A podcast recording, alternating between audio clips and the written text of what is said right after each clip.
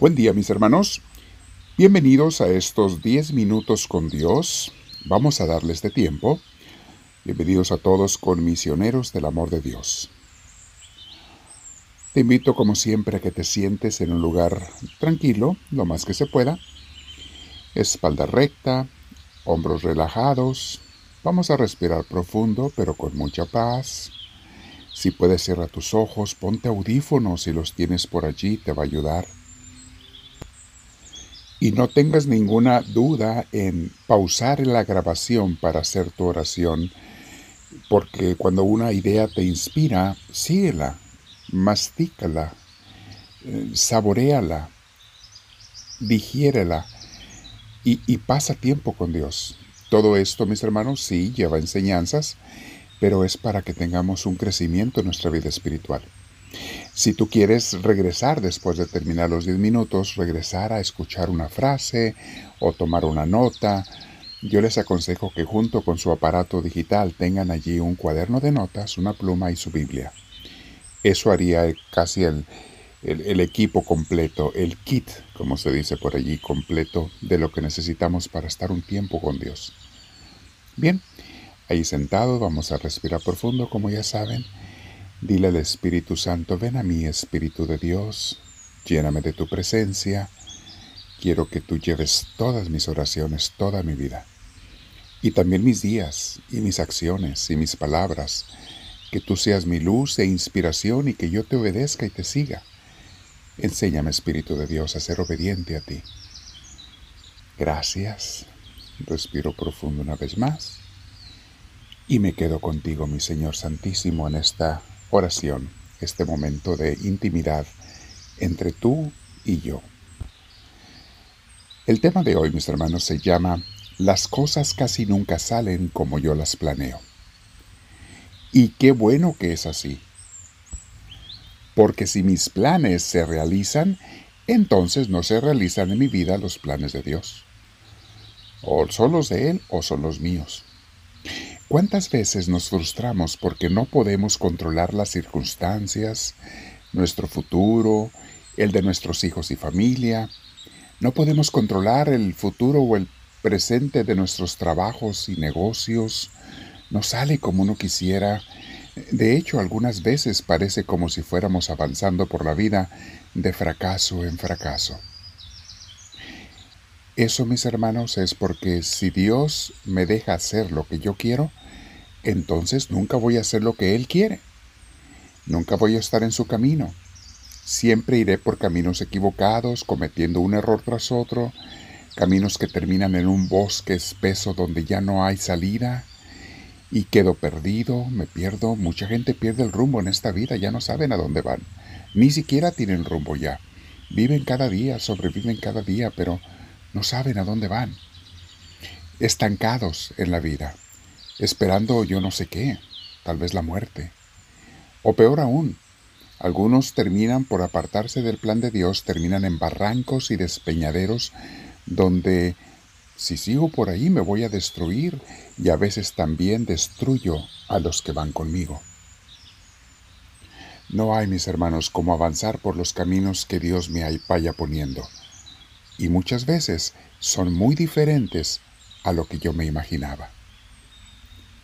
Y si Dios me obstruye un camino, un plan, es porque quiere que me vaya por otro camino, por el que Él sabe que es mucho mejor.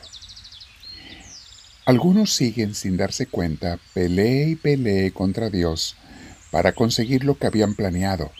Hasta le piden a Dios y le ofrecen mandas y oraciones o se enojan contra Dios para que Dios haga lo que ellos planearon, lo que ellos quieren cosas que ellos consideran que son buenas, porque otros seres humanos se lo han dicho así. Lucha por esto, consíguelo, no te des por vencido una y otra vez, que nada te, nadie te desanime. Sigue tus sentimientos, sigue tus emociones, sigue tus deseos. Falsedad, falsedad, falsedad, mis hermanos. Si sigo mis emociones y mis sentimientos, si lo hacemos todo, vamos a terminar todos desbarrancados, peleados y matándonos unos a otros. Eso no es el camino verdadero, mis hermanos. No se trata de seguir lo que yo quiera y me dé la gana. Se trata de seguir a Dios y qué es lo que Él quiere. Él sabe lo que es mejor. Y muchas veces cuando Dios permite que algo no funcione, es porque Él tiene otra cosa mejor para mí. Y me está previniendo de un mal que ahora no puedo ver. Y si nunca caigo en ese mal, en esta vida no, no lo voy a ver, pero en la otra me daré cuenta de todas las que me salvó el Señor. Entonces, ¿qué tengo que hacer con respecto a los planes y decisiones? Bueno, lo primero que tenemos que hacer es rendirnos ante Dios, orar, pedirle su luz para planear. Está bien que planeemos, nadie dice que está mal, pero iluminados por Dios. Planear y dejar que Dios vaya decidiendo cada día los resultados y también marcando mi actuar. Yo quiero actuar a como Dios me vaya diciendo cada día. Cuando un niño comienza a caminar, mis hermanos, muchas veces sostenidos de los brazos del papá, de la mamá, va a ver que constantemente, si el niño razonara, constantemente su papá, su mamá le va corrigiendo el rumbo. No lo deja irse por donde él quiera, porque hay lugares que no le convienen o pueden ser peligrosos o se va a golpear. Le va corrigiendo el rumbo y lo va sosteniendo para que no se golpee o no se vaya a caer. Así debe ser mi obediencia con Dios, como el niño que extiende sus brazos hacia arriba para que Dios se los tome y dejarme llevar por él. San Pablo quería ir a Roma para evangelizar a los romanos, era la capital del imperio, una ciudad muy grande, y estaba en sus planes ir a evangelizar. Pero nunca se imaginó que iba a ir amarrado y apresado y que desde su prisión estaría evangelizando.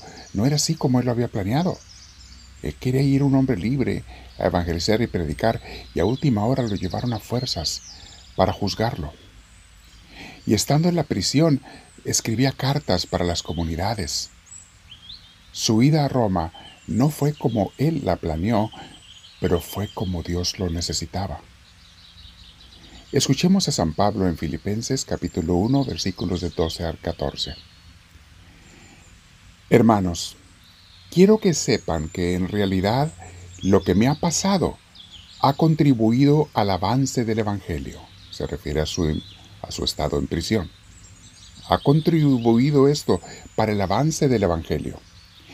Es más, se ha hecho evidente a toda la guardia del palacio y a todos los demás que estoy encadenado por causa de Cristo.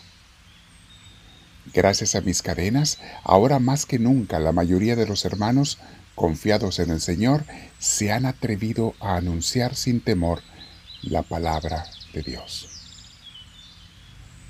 Y esta, mis hermanos, es palabra de Dios. Desde sus cadenas, evangelizaba más y convirtió a más gente, convenció a más gente para que fueran predicadores por su testimonio de entrega total hasta la muerte. Hizo que mucha gente se convirtiera y se hicieran predicadores y repartieran más el Evangelio, la palabra de Dios. ¡Qué testimonio tan más hermoso! Dios mío, por favor abre mis ojos. Enséñame a entender que las cosas no tienen que salir como yo las quiero, como yo las planeo, sino como tú lo quieres.